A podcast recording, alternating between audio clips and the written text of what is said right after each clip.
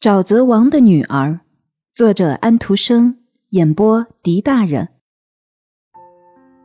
冠给他的孩子们讲了许多故事，全是关于沼泽地、水潭的。这样的故事，一般说来都是按孩子的不同年龄和不同理解力而随时调整修改的。最小的孩子只要听到叽叽喳喳、噗噗哧哧就满足了，他们觉得这顶有趣儿了。可是大一点的却总想听那些意思比较深刻的，或者至少要和自己一家有点关系的。冠家族中代代相传的那两个最古老、最长的故事，有一个我们大家都知道了，就是关于摩西的那个，说的是他的母亲怎么样把他放到尼罗河水里，后来又如何被法老的女儿发现，又怎么样受到了良好的教育，成了一个伟人。后来的人又谁也不知道他到底被埋葬在什么地方，这故事非常普通。第二个故事则还没有人知晓，也许是因为它差不多就是我们国内的。这个故事从一只鹳鸟妈妈传给另一只鹳鸟妈妈，传了一千来年，他们一个讲的比一个好。现在我们讲的最好，第一对带来这个故事。而且自己就是故事中的角色的冠，来到这里度夏的时候，是歇在问苏塞尔那边荒沼泽海盗时期的一所海盗木屋上。如果我们要卖弄一下学识的话，那就可以说他在北面接近瑞德兰斯凯恩的约尔林郡。现在那儿有一大片水泽地，可以在郡志里读到关于他的技术。这里原来是海底，后来升起来了，就成了这样。它延伸到四方有好几里远，四周全是潮湿的草地和一片烂泥沼泽，泥炭沼上面长着悬钩子的杂乱的矮树，天空中差不多终年都有一层薄雾笼罩着它。七十年前这儿还有狼，这一带真是名副其实的荒沼泽，可以想象一千年前这里是多么荒凉，有多少沼泽湖泊。是的，在个别的地方，当时的情景今日依然可见。芦苇那么高，长着和今天一个样子的长长的叶子，开着同样深褐色的绒毛花儿桦树也还是这个样子，树皮白白的，精细稀疏的叶子挂在树上。至于去那儿的会动的生物，是啊，连苍蝇也披着同样式的纱衣裳。冠所喜欢的衣服颜色也是白中夹黑，袜子也是红色的。那时候的衣服剪裁样式却和我们今天的不一样。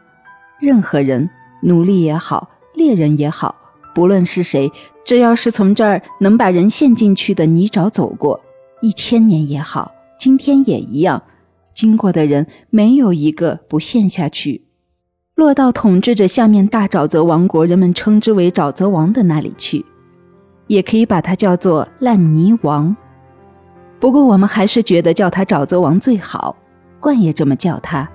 关于他的统治，人们知道的极少，不过这也许就是最好的。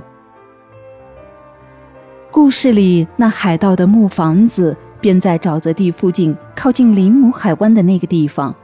房子的地下室是石头砌的，有塔，是三层结构的屋子，在屋顶上。灌猪起了巢，冠妈妈正在孵蛋，很肯定，但一定能孵出小冠来。一天的傍晚，冠爸爸在外面待的时间比平日长，回来的时候，他的神情迷惘，还慌慌张张。我有个非常可怕的事情要告诉你，他对冠妈妈说：“别讲。”他说道：“记住，我在孵蛋，你的话会伤害我，然后便会影响蛋。”你一定得知道，他到这儿来了。我们在埃及的主人的女儿，她冒险到这边来了，可她又不知道到哪里去了。她可是仙女的后裔呀！快讲吧，你知道，在这个时候，在我孵蛋的时候，我是不能忍受等待的。你瞧，妈妈，可是他信了医官的话，就像你对我说的那样，他相信了，说这边沼泽地的花能治好他爸爸的病。于是他就披上了雨皮，同另外两个披雨皮的公主一起来了。他俩每年都到北方来洗洗澡，以恢复青春，而他却不见了。啊，你太啰嗦了，蛋会受凉的，我可受不了这种紧张。我注意了一下，今天傍晚我站在芦苇里，待在烂泥能拖住我的地方。后来来了三只天鹅，它们飞动的姿势中有某种东西告诉我小心点儿，这并不是真的天鹅，而是天鹅的羽皮。你可以感觉出来，妈妈就像我一样，你知道什么是真的？当然，可是快告诉我公主怎么样了？我听天鹅羽皮听烦了。这沼泽地的中央，你知道。就像一个湖一样，你只要站高一点，就可以看到这湖的一部分。在芦苇和绿色稀泥的旁边，有一大根楷树干，三只天鹅便落在那上边，扇着翅膀朝四下望着。他们当中一只甩掉了身上的雨皮，我认出了她就是我们在埃及住的那里的公主。这时她坐在那里，除了一头黑色长发外，身上什么都没穿。在他跳进水里去摘花的时候，我听见他请另外两个好好看着天鹅雨皮。他认为他看见了那种花，他们点点头，飞了起来，叼起了那脱下来的雨皮。瞧，他们拿它干什么呢？我这样想，他一定也在问同样的问题。他得到了回答，他亲眼看到他们带着他的羽皮飞走了。潜下去吧，他们喊道：“你再也不能穿着天鹅羽皮飞了。”你再也见不到埃及的大地了，你就待在沼泽地里吧。接着，他们便把他的羽皮啄成几百片，羽毛四下乱飞，就像飘起一阵雪花。两个不讲信用的公主飞走了，太残酷了，我真不忍心听。快告诉我，后来怎么样了？公主悲痛极了，哭了起来，泪珠滴到了楷树干上，于是树动了起来。这树干便是沼泽王自己，住在沼泽地里的他。我看见那树干怎么样转了个身，一下子便不见了，伸出了长长的、满是泥水的枝子，就像手臂一样。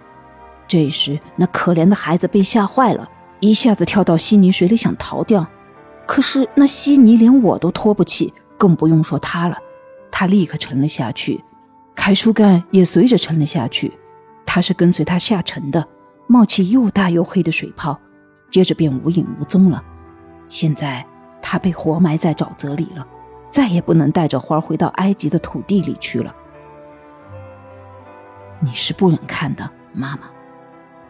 这种事儿在这个时候你根本不应该对我讲，它会影响到蛋的。公主能照顾自己，她肯定会得救的。这事要出在我或者你身上。出在咱们俩任何人身上，那你我便完蛋了。我却要每天去查看查看。问爸爸说道：“他的确也这样做了，并且这样过了好些时候。”